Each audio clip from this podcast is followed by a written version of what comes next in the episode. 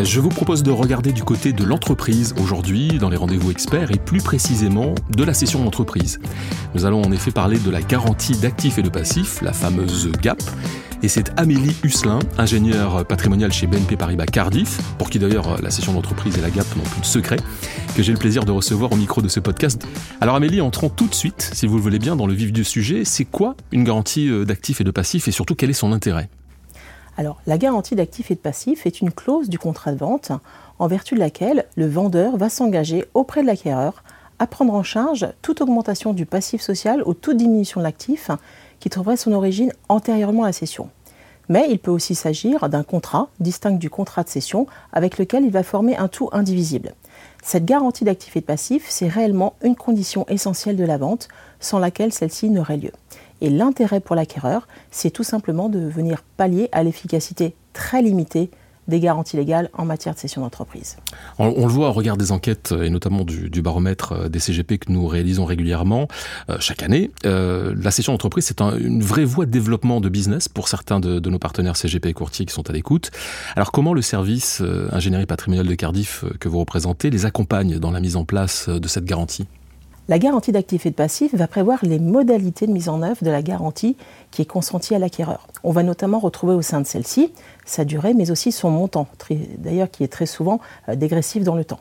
Mais surtout, elle va comporter une contre-garantie financière, c'est-à-dire une garantie de la garantie qui va permettre à l'acquéreur de se prémunir contre un risque de non-paiement de la part du cédant.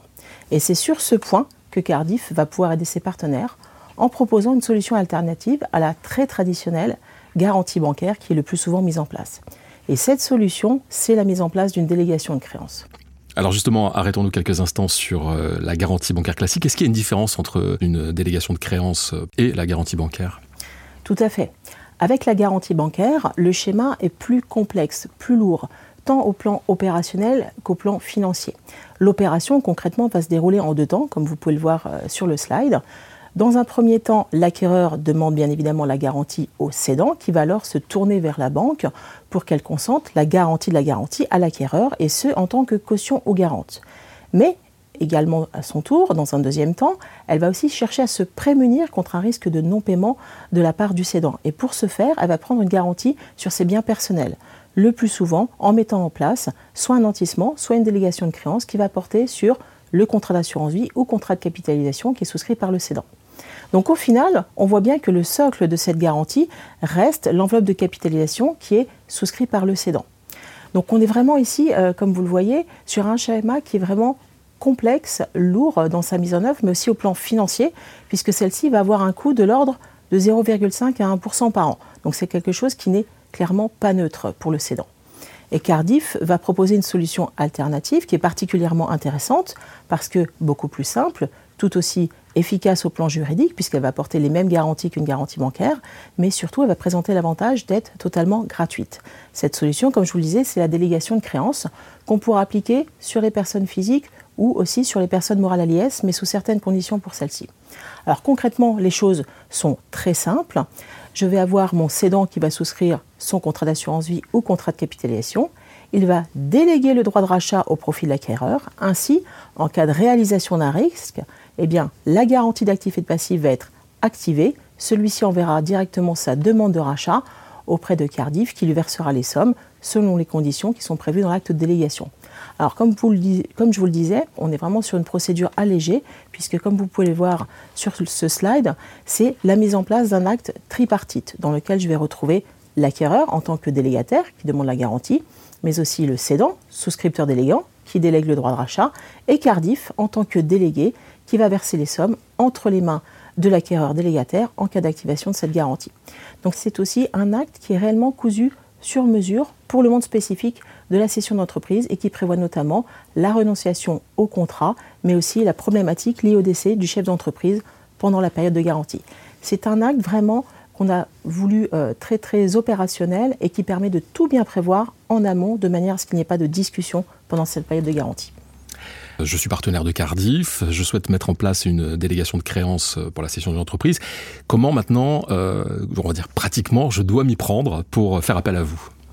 Alors la mise en place est vraiment euh, très très simple. Nous communiquons à nos partenaires un process qui est vraiment bien détaillé et qui va se décomposer tout simplement en deux phases, avec bien évidemment euh, l'essentiel des opérations sont réalisées en amont de la session. Concrètement, nous demandons à notre partenaire de nous communiquer le protocole de session ainsi que le contrat de garantie, si c'est un document annexe, comme je vous le disais, afin que nous puissions vérifier que la délégation est bien prévue comme contre-garantie financière de la session. Si ce n'est pas le cas, il faut alors faire modifier les actes euh, par les parties et leurs avocats. C'est quelque chose qui se pratique tout à fait. Et une fois ces actes modifiés, nous communiquons notre acte de délégation. Alors, s'agissant de ces actes de délégation, nous disposons de deux types d'actes. Tout d'abord, un acte avec inopposabilité des exceptions, c'est-à-dire équivalent à une garantie à première demande, qui est l'acte le plus utilisé en matière de cession d'entreprise, ou un acte avec un principe d'opposabilité des exceptions, c'est-à-dire équivalent à une caution ou un nantissement. Une fois que nous avons communiqué cet acte aux parties et qu'ils l'ont rempli, à ce moment-là, ils nous le communiquent également en retour afin que nous puissions le relire, vérifier la concordance des éléments. Une fois notre accord donné, tout le monde signe, les parties puis Cardiff, et vient ensuite cette deuxième phase. Le jour de la session, nous remettons l'acte de délégation signé par Cardiff en échange tout simplement de la copie des actes de cession et contrats de garantie signés par les parties et bien évidemment du montant de la garantie. Alors Amélie, est-ce qu'au final, les deux parties trouvent leur intérêt avec euh, cette délégation? Tout à fait. Chacun va trouver euh, un avantage à la mise en place de cette délégation, l'acquéreur, le vendeur, mais aussi le partenaire. L'acquéreur, pour lui, c'est tout simplement une garantie en capital à tout instant, de par l'investissement en fonds euros, mais aussi une garantie au plan juridique qui sera équivalente à une garantie bancaire, puisqu'elle va avoir les mêmes effets au plan juridique. Pour le cédant, c'est point primordial le fait que cette délégation soit totalement gratuite pendant toute la durée de la garantie mais c'est aussi une rentabilité certaine pendant l'investissement des fonds, des enveloppes patrimoniales qui sont mises en place avec une vocation forte, et ce, euh, dès le moment de la cession, qui seront libérées dès l'échéance de la garantie, un process qui est allégé aussi.